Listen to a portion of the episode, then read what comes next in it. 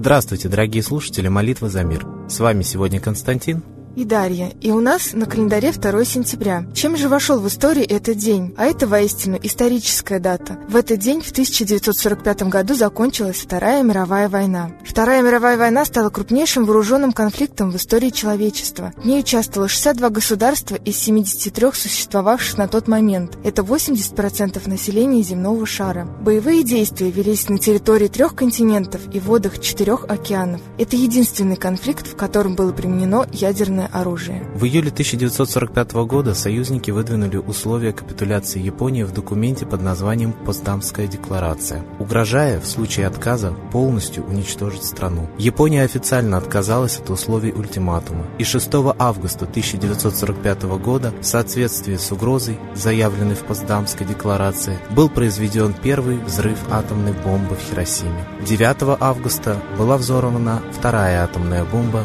над Нагасаки. На следующий день Япония официально заявила о готовности принять постамские условия капитуляции. 14 августа Япония официально приняла условия капитуляции и сообщила об этом союзникам.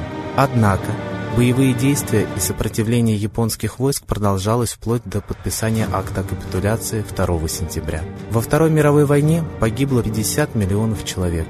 В этой войне мир узнал о таких страшных проявлениях сатанизма, как концлагеря со своими пытками и медицинскими экспериментами. Особой жестокостью и безнравственностью отличалась именно Японская империя. Так, в годы войны на оккупированных территориях были массовые изнасилования местных женщин, часто на виду их семей, что полностью уничтожало боевой дух мужского населения. Многие мужчины просто заканчивали жизнь самоубийством после увиденного. Японской армией были созданы так называемые станции утешения, военные бордели, в которых пленных женщин принуждали заниматься проституцией. По разным подсчетам, через станции утешения прошло от 50 до 400 тысяч молодых женщин с оккупированных территорий, многие из которых были моложе 18 18 лет.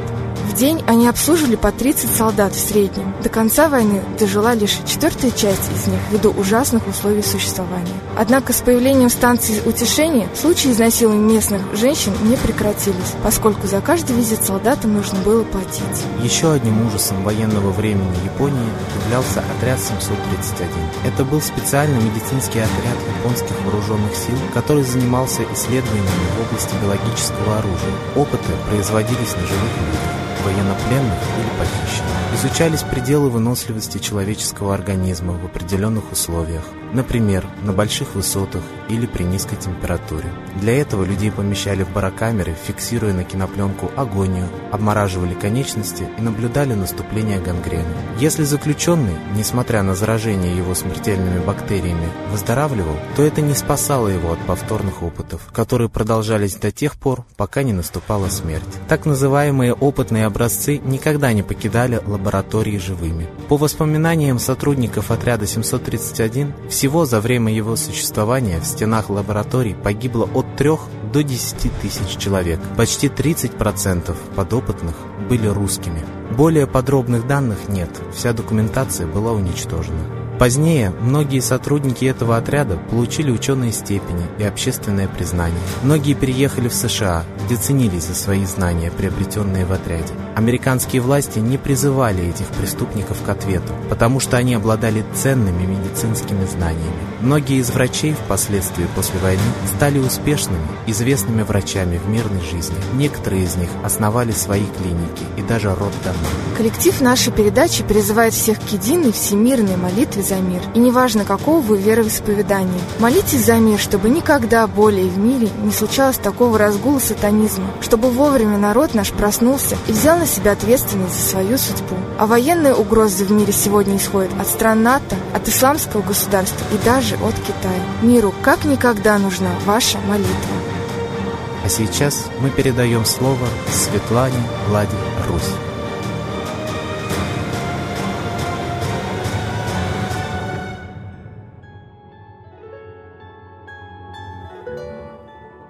Уважаемые граждане России, очень интересная статья на Ньюсленде «Правление Путина. Сухие цифры».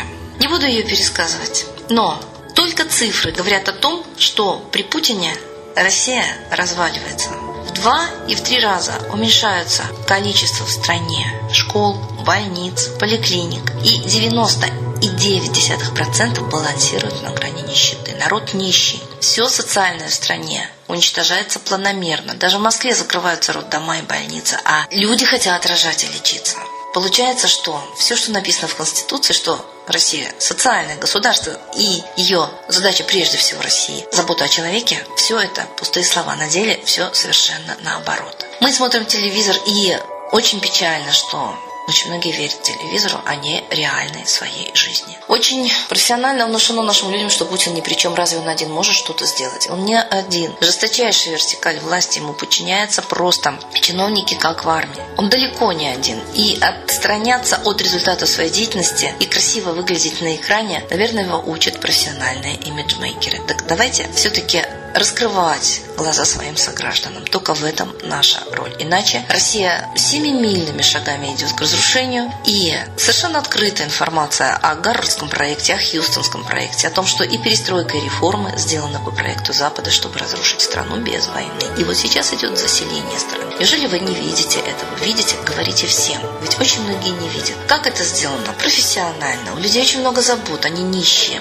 И вот в суете, в добыче кружки хлеба, чтобы прокормить своих детей, люди не видят масштаба, не видят картины происходящего во всей стране. Только мы можем это объяснить, те, кто видит. И только этим мы можем защитить мир в своей стране, потому что люди профессионально вводятся в агрессию друг к другу, раздуваются. Любые противоречия, имеющиеся в обществе внутри, любые противоречия, имеющиеся снаружи. То есть профессионально люди ссорят, стравливают народы. И мы этих людей не видим, они находятся за ширмой. Но именно они, эти профессионалы, спецслужбы, провокациями, обманом, зловещим обманом, втянули миллионы людей в Первую и Вторую мировые войны, и только мы можем избежать Третьей мировой войны, раскрыв этот обман. 90% и 9 десятых населения с переменным успехом балансирует на черте бедности. Это пишет официальный ресурс. И что ждет нас в 2015 году? Если добыча сырья упала на 7%, и все остальные производства транспортных средств, машин, металлургов, текстиля, одежды упали на очень много процентов. И сахар произведено на 36% меньше, гречки на 40%, нас ожидает голод. Это очевидно. Почему мы молчим? Ведь все это делается руками системы власти. По продолжительности жизни Россия находится на 123 месте в мире, пишет Виктор Шевчук. Я приветствую таких людей, которые болеют за Родину. Так передавайте эту информацию. Передавайте информацию, которую вы получаете из любых источников, но которая заставляет нас думать о родине, о стране. Ведь мы ее не ценили. Мы думали, что Советский Союз это плохо. А у нас там было все. Все бесплатно. И обучение, вплоть до высшего аспирантуры. И здравоохранение, вплоть до санаториев, в которые я сама ездила бесплатно. И, конечно, вырастить ребенка в Советском Союзе было гораздо проще. Все детские товары были очень дешевы. Сейчас по цене взрослых. И вот реально, чтобы стать просто средним классом, специалисты высчитали, нужно каждому члену семьи иметь 30 тысяч рублей в месяц. У вас есть такие доходы? Нам создали такие условия управленцы страны? Нет. Почему мы их терпим? Потому что мы трусы, потому что вместо управления страной не взяли власть. А власть – это мы, народ. Так восстановите справедливость. Борьба за свои гражданские права – это борьба за мир. Вы не хотите войны, не хотите, чтобы умирали ваши сыновья и мужья на войне. Так посмотрите, кто и как правит нашей страной. Посмотрите на эти сухие цифры. Перестаньте терпеть влюбленность ваших близких в того господина, которого им показывают под именем Путина на экранах. Гипноз через экраны телевизоров – это очень легкая вещь, что мы знаем на примере Чумака и Кашпировского. И понятно, что все, что нужно для того, чтобы приобрести власть над народом и психологическую в том числе, власть используют. И вот освободиться от гипноза помогут только настоящее искреннее обращение к высшему миру. Он есть. А гипноз, кстати, в старину назывался колдовством. Избавиться от колдовства можно только молитвой. И молитвой только к родному Богу, к своему, которого изгнали. Давным-давно. Вспомните о нем. Вспомните, что солнце – это единственный источник жизни. И именно солнцу молились русичи. Учите молиться и детей, и взрослых. Просто, постоянно. Помните о солнце, как о живом существе, как о чуде, а не отождествляйте его с лампочкой на небосклоне. Молитесь, люди русские. Сейчас напряжение в отстаивании мира и просто права на жизнь огромно. Пора отпусков закончилась, и мы пришли к разбитому корыту. Знакомьтесь с действительностью, знакомьте других, молитесь и действуйте. С Богом! Спасибо Светлане Ладе а сейчас торжественный момент – единая молитва за мир –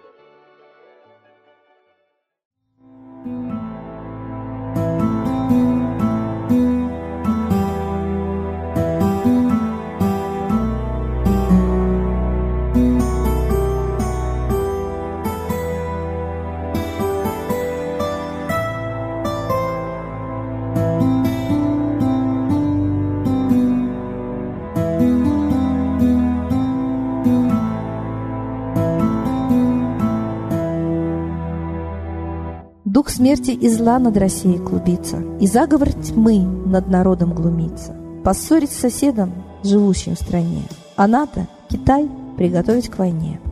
Желтые люди на землях Востока ждут лишь сигнала сразиться жестоко.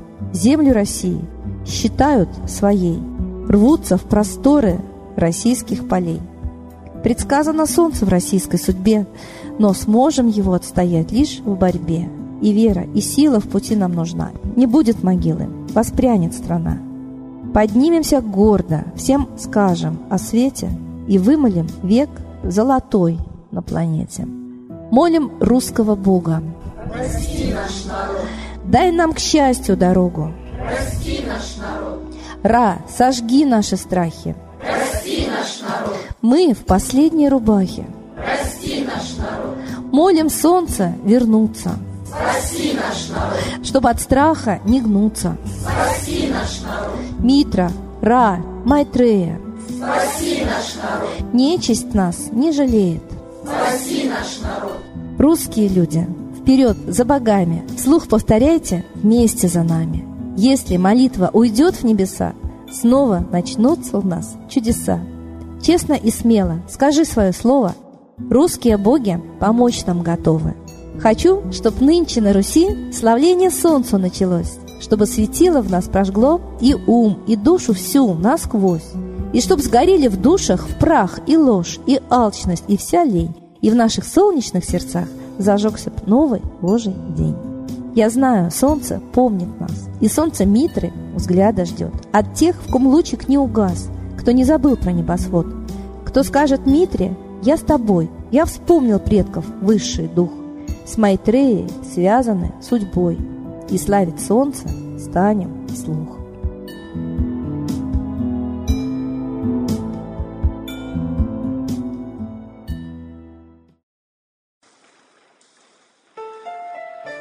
Новый порядок несет сатана.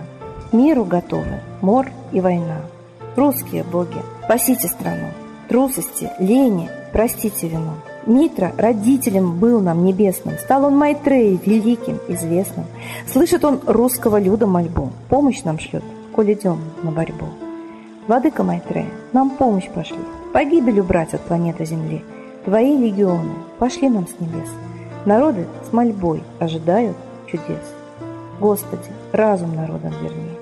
Вновь наступили тяжелые дни. Снова войска на готове стоят. Снова на смерть посылают солдат. Брат поднимается снова на брата. Мы в эгоизме и лжи виноваты. Верим предателям рода людского. Мир наш над пропастью гибели снова. Полный, тотальный контроль наступает. Карта раба нас свобода лишает. Просим о помощи, молим о чуде, чтобы прозрели и выжили людям.